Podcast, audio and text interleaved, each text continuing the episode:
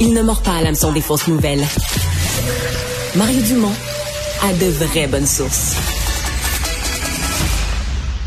Écoutez, à la veille de l'été, euh, baignade en mer, euh, baignade en lac, euh, baignade en piscine. la baignade est populaire l'été et partout. quand je dis partout, en tout cas, j'ai vu des manchettes aux États-Unis. J'en ai vu ailleurs au Canada. J'en ai venu au Québec. on manque de main d'œuvre et on manque de sauveteurs. On manque de gens pour s'asseoir sur la chaise du sauveteur et garder un œil sur les baigneurs et sur surtout évidemment les, les, plus jeunes qui se baignent. on en parle aujourd'hui parce que euh, il y a une décision qui a été annoncée en Ontario ce matin. Euh, L'Ontario a abaissé de 16 ans à 15 ans l'âge euh, de, des lifeguards, des sauveteurs du côté de l'Ontario. pour voir ce qu'il y en est ici, Renald Hawkins est directeur général de la Société de sauvetage du Québec. Bonjour. Bonjour à vous. C'est quoi l'âge chez nous?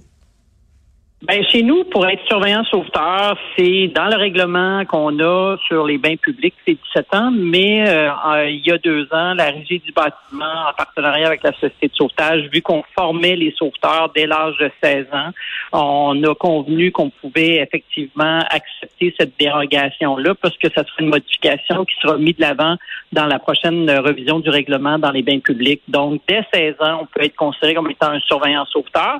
Il reste que en 2020, la Société de sauvetage canadienne, euh, dans un souci de rendre euh, ces programmes plus accessibles, d'avoir le moins de ce que j'appelle des décrocheurs aquatiques, avait convenu qu'on pouvait commencer la formation dès l'âge de 15 ans et euh, ça ferait d'eux de meilleurs apprentis surveillants sauveteurs puisqu'ils auraient les connaissances là et les compétences du surveillant sauveteur. Alors pour l'instant au Québec, on maintient ce qui a été préconisé, soit le 16 ans, même si la formation a débuté dès l'âge de 15 ans euh, pour euh, ces jeunes-là. Euh, ce que l'Ontario vient de faire, ça vous dit quoi? On... D'abord, on manque de monde. Partout, ça, c'est un fait. Même aux États-Unis, je voyais des, des, endroits où on cherche, on manque de sauveteurs, on manque de monde un peu partout. C'est universel, M. Dumont. Là, c'est pas juste pour le Québec là, puis pas juste pour le Canada. moi, je partage beaucoup d'échanges avec mes euh, homonymes des autres nations membres de l'International Life Saving Federation. C'est comme tout autre secteur d'emploi, on en cherche. Mais ici au Québec, euh, vous savez comment on réussit à bien faire des choses un peu différentes. Vous avez euh, Madame Charret qui a déposé un plan l'année dernière pour rendre euh, gratuite toutes les formations pour devenir sauveteur, qui pouvait être l'un des facteurs déterminants qu'une personne jeune ou adulte puisse décider de dire moi ça m'intéresse, mais euh, de là à défrayer 1000 dollars puis plus de 120 heures où je suis pas rémunéré pour pouvoir devenir sauveteur, ça devient une barrière économique là pour peut-être me faire dire en bout de ligne que je vais travailler les soirs, les week-ends, puis peut-être à 17, 18 pièces de l'heure. Alors donc cette annonce là donne des résultats euh, concluants euh, justement au moment où on se parle parce qu'on a une augmentation de 40% du nombre de personnes qui s'inscrivent là dans les cours pour devenir sauveteurs au Québec.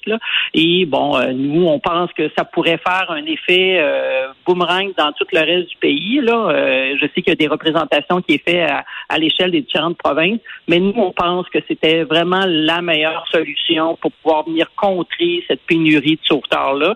Et les employeurs semblent déjà nous dire qu'il y a des effets bénéfiques. Mais j'aurai toujours un employeur à quelque part qui va me dire que c'est plus difficile, mais nous, on s'aperçoit déjà des effets bénéfiques, là, vu qu'on a plus de gens à la formation nécessairement, j'augmente mon bassin pour le recrutement, puis on semble me dire au niveau des gestionnaires, je ne dis pas tous les gestionnaires, mais les grandes municipalités, que, euh, que ça donne déjà des résultats concluants, puis qu'on ne on devrait pas avoir de réduction. On a même pu faire cette année ce qu'on appelle de la sélection du personnel, cest à dire euh, pas juste de vérifier les compétences, mais vraiment de choisir son personnel. Donc une réussite en matière de recrutement, ou en tout cas les, les, les, le début d'une réussite là. C'est, on entend ça rarement ces, ces années-ci.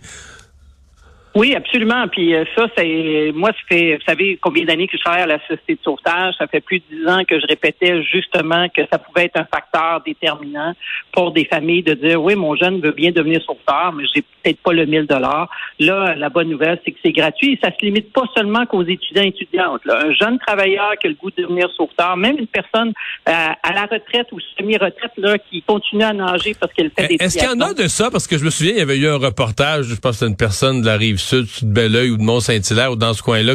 Mais est-ce que c'est des exceptions? Il y en a deux ou trois pour tout le Québec ou est-ce qu'il y a un petit mouvement de gens plus âgés? il, y a, un beau mouvement qui se fait au moment où on se parle. C'est ça qui c'est ça qui est des plus encourageants.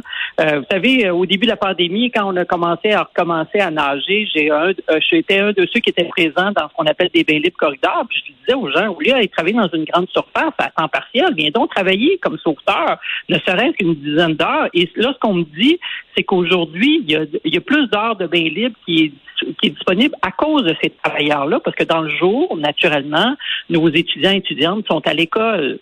Donc, euh, on voit que ça, ça commence justement à donner des résultats, parce que quand est arrivé la pandémie en mars 2020, on a arrêté toute la formation. Fait que là, j'avais même dit à Mme Charret, qui était ministre responsable du sport, Mme Charret, je dis, on va avoir des répercussions pendant euh, deux à quatre, euh, cinq ans. Alors, donc, c'est pour ça que cette mesure-là de la gratuité donne des résultats ah, bah. pour lesquels moi, je suis très satisfait. 15 ans?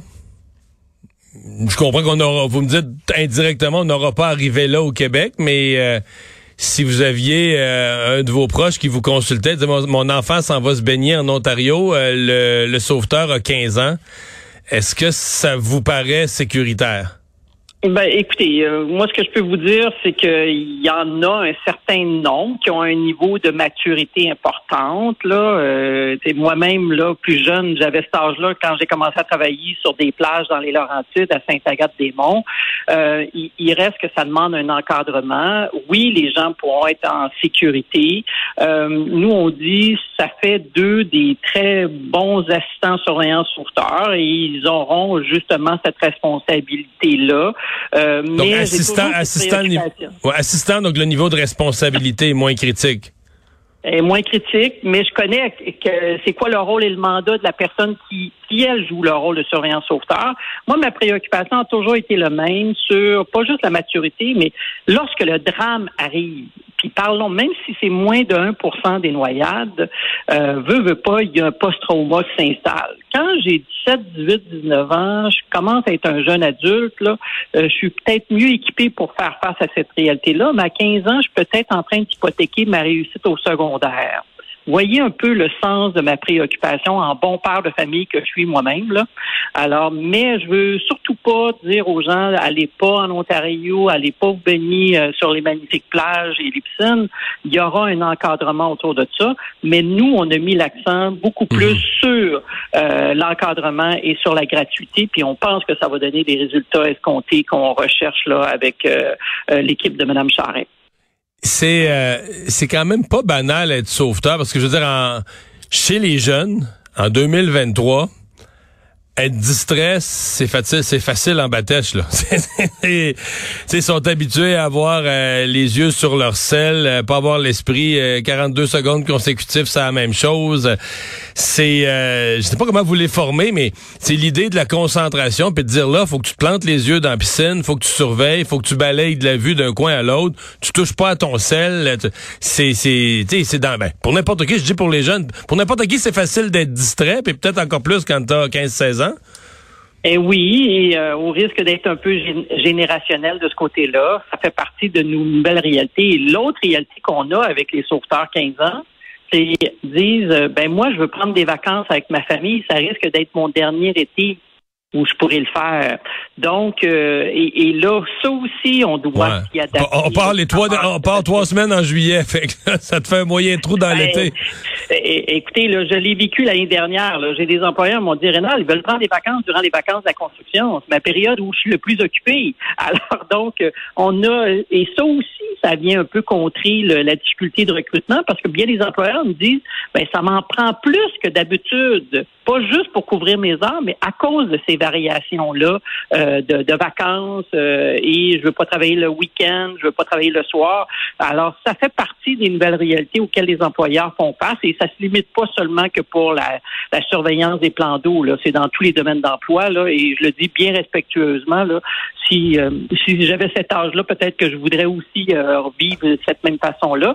Mais il, il reste que vous avez raison, la distraction est un facteur déterminant face à la prévention de la noyade euh, et l'intrusion telle que euh, aller voir ce qui se passe sur mon cellulaire. Là. Et c'est pour ça que nous, à la Société de sauvetage, dans l'accord de la formation, on dit le cellulaire ne cesse qu'à communiquer avec un service d'urgence ne peut pas être utilisé à d'autres fins euh, que pour ça. Et euh, c'est pour ça que si jamais vos auditeurs auditrices voient des sauveteurs avec un téléphone cellulaire, si ce n'est que pas pour appeler l'urgence, pourriez même euh, communiquer auprès de la régie du bâtiment ou la société de sauvetage pour dire que là, il y a une défaillance dans la surveillance. Parce que pour nous, la noyade, on le sait, c'est un phénomène qui est silencieux, c'est 15 à 20 secondes, c'est moins de 1% mais il reste que quand ça a lieu dans un lieu de baignade de surveillance, c'est une de trop parce qu'elle aurait dû être évitée. Mais quand vous dites le chiffre moins de 1% vous dites c'est moins de 1% de toutes les noyades surviennent lorsqu'il y a un sauveteur. Non, non, non, non, moins de 1 de toutes les noyades qu'on a au Québec. Vous savez, en moyenne, on a 80 noyades par année euh, au cours des dix dernières années. Euh, et euh, lorsqu'on touche à un lieu de baignade avec la surveillance, c'est moins de 1 Oui, non, c'est bien ce que j'avais, c'est bien ce que j'avais compris. Donc, quand même, malgré tout ce qu'on peut dire, la présence d'un surveillant ou d'un sauveteur, ça diminue très, très, ah très, très, très, radicalement les risques, là. Et, et, et c'est pour ça que moi, les employeurs ou les regroupements qui nous disent, euh, vous savez, il arrive jamais rien dans les, les piscines ou les, les, plages ou les parcs aquatiques, je suis obligé de leur dire, ben, c'est parce qu'il y a un règlement, il y a de la surveillance, il y a un encadrement, donc nécessairement, ça donne des résultats. Euh, moi, je sais, là, je suis quand même assez vieux pour pouvoir dire qu'avant l'arrivée du règlement, il y avait plus de noyades dans les piscines publiques. Là. Et euh, donc, nécessairement, la société a fait un choix au Québec de pouvoir dire c'est inacceptable et c'est pour ça qu'il faut mettre de l'avant un règlement. Fait que moi, les regroupements d'employeurs qui me disent qu'on devrait alléger encore le nombre de préposés à surveillance et de réduire les âges, je suis pas trop, trop fervent de ce côté-là, bien au contraire, puisqu'on a des mesures concrètes de ce côté-là, que ça donne des résultats. Et là, faut jamais oublier que pour une noyade, nos statistiques démontrent qu'il y en a eu quatre euh, non mortels de ces noyades-là. Donc, ça veut dire qu'il y a eu des interventions en sauvetage. Il y a eu justement euh, de la prévention, mais il y a aussi des réactions de sauveteurs pour éviter justement ce qu'on ait des décès plus élevés du côté euh, des lieux de baignade. Renald Dawkins, merci beaucoup. C'est moi qui vous remercie de l'invitation. Bon été à tout le monde.